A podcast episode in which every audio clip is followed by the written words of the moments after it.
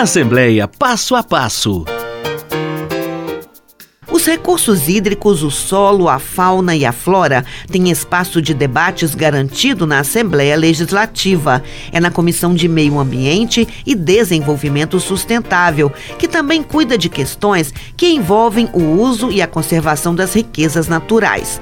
A política ambiental, a preservação da biodiversidade e a proteção de ecossistemas são temas debatidos pela comissão, que tem ainda discussões sobre o uso racional dos recursos naturais e a consciência ambiental.